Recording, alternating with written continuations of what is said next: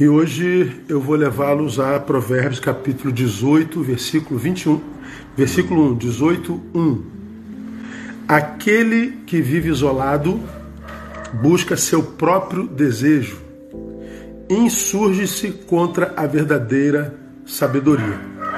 Aquele que vive isolado busca seu próprio interesse, insurge-se contra a verdadeira sabedoria. Então, é, eu, eu, eu já ministrei nessa palavra, e quando eu ministrei essa palavra, eu citei um. um eu, eu passei na igreja um vídeo de um leão que é rei da selva, não é? Está no topo da cadeia alimentar, mas ele já estava velho e sozinho, e um grupo de hienas se juntaram para devorá-lo e já estavam conseguindo devorá-lo. Ele lutou, lutou, lutou, lutou, mas o grupo de hienas é, estava é, vencendo o rei da selva, o poderoso leão. Até que chegou um outro leão mais jovem, um leão amigo, e ambos botaram as hienas para correrem. E depois eles começaram a brincar como dois gatinhos. Bonito o vídeo. E eu falei, até o leão, que é o rei e o topo da cadeia alimentar, sozinho, pode ser devorado por hienas. E ele ia ser devorado se ele tivesse isolado, se ele tivesse sozinho. Biblicamente, eu, eu trago à memória a vida de Elias. Um texto que Elias foi ameaçado por Jezabel e a palavra diz que ele deixou seu moço, seu parceiro, seu companheiro e entrou pelo deserto caminho de um dia. E lá, depois de algum tempo, diz o texto que ele, tomado por é, depressão, pede para si a morte. E isolado não suportou. Então, é, o isolamento é danoso para a vida humana, para qualquer ser vivo, não é só para a vida humana. É um dano. E atente para o texto. O texto diz: aquele que vive isolado. Então, não é aquele que está em isolamento temporário, não é aquele que escolheu a solitude temporária, não. Aquele que vive. Não, não quero mais, eu não quero saber. Pois bem, esse texto está dizendo que esse que vive isolado busca seu próprio interesse. Então ele é egoísta. Egoísta. É, não é uma postura bíblica aprovada por Deus, é egoísmo. Ok? E por que o isolamento é, é, é tão danoso para o ser vivo, para o ser humano principalmente? Ué, simples, porque ele vai contra a nossa própria natureza a nossa natureza.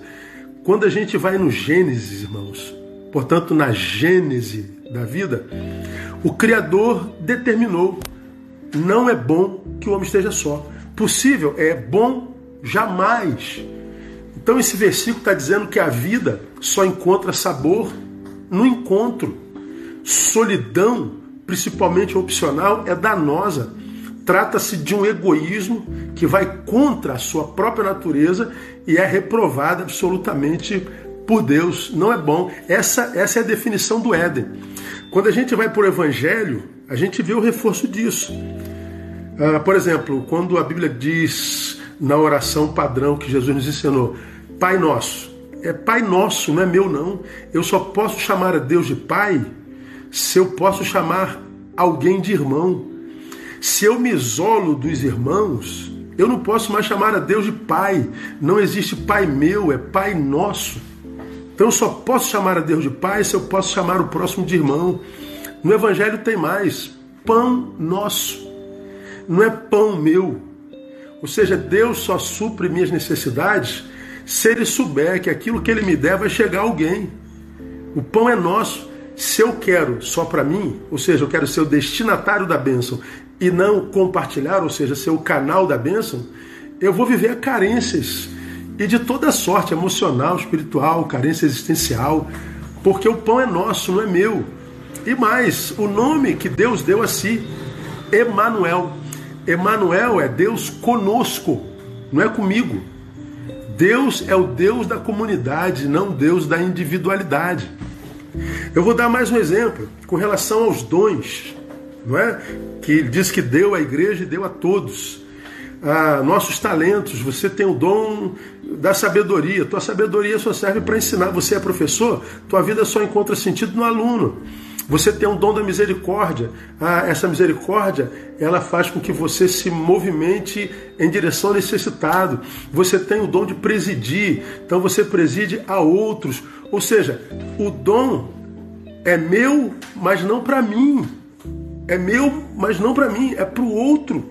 Eu, se eu não tenho outro, o meu dom não tem sentido. O professor perde sentido se não tiver aluno, o pastor perde sentido se não tiver ovelha, o motorista perde sentido se não tiver passageiro. A nossa vida só encontra sentido num outro. O meu eu só encontra sentido no teu tu, porque no encontro do eu com tu nasce o nós, e é no nós que o Emanuel é Deus. Então, quando, quando eu me isolo, é, eu sou egoísta e vou penar porque eu vou contra a minha própria natureza. Quem se isola definitivamente quase nunca o faz por decisão estratégica de vida. Quase nunca. Ah, eu vou viver num lugar ermo. Por exemplo, tem, tem uma série no, no Netflix que fala sobre um povo que vive no Alasca. Então eles foram para o Alasca porque é uma decisão estratégica de vida. Então eles resolveram sair do, do continente, foram viver lá no meio do gelo e do mato.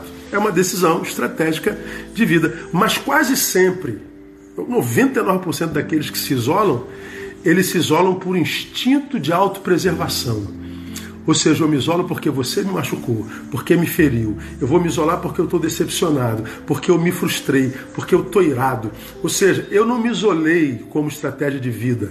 Eu só quero me afastar de você porque você me machucou. Então, isso é um instinto de autopreservação. Esse isolamento não é uma ação da razão, é uma reação instintiva. Eu só fiz isso por causa de você. Ora, ah, se você faz isso por causa do outro, se o outro determina o que você faz, você perdeu a gestão da própria vida. Esse isolamento nunca vai ser abençoado por Deus. Quando você faz isso, se isola por causa do outro, na verdade você não se livra do outro, você livra o outro de você. Eu estou me afastando para me livrar de você, é o que você pensa. Na verdade, é, você não se livra do outro, o outro se livra de você. Quando você se afasta do outro, portanto, você está é, tá agindo por instinto de autopreservação, mas ao mesmo tempo você está empobrecendo o outro. Porque se o outro é ruim, você é bom, se afastou, a ação ruim dele sobre você foi mais forte do que a sua ação bondosa sobre ele. O, o homem de Deus, aquele que é sal e luz, que se isola, ele contribui para o empobrecimento da qualidade da raça humana e esse isolamento, portanto, não pode ser abençoado por Deus. Ok, irmão? Por quê? Porque é no outro que a gente encontra sentido. É meu eu e o teu tu que virá nós. Por isso, aqui termino que o texto diz: aquele que vive isolado busca seu próprio interesse e o texto termina dizendo: insurge-se contra a verdadeira sabedoria. Ora, se no, no, exemplo do leão, que é rei, ele ia ser devorado por hienas. Se no exemplo de Elias, que é o homem que nem a morte conheceu, de tão santo que era, ele isolado pediu a morte.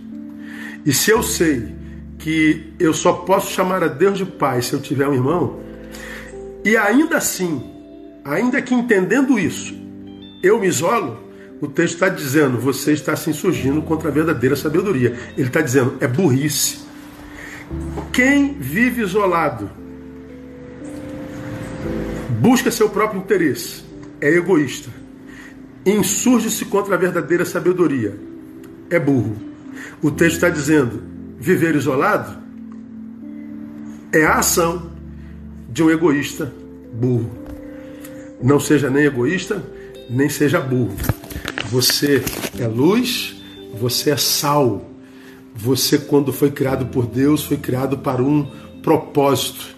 Não fuja desse propósito por causa dos outros.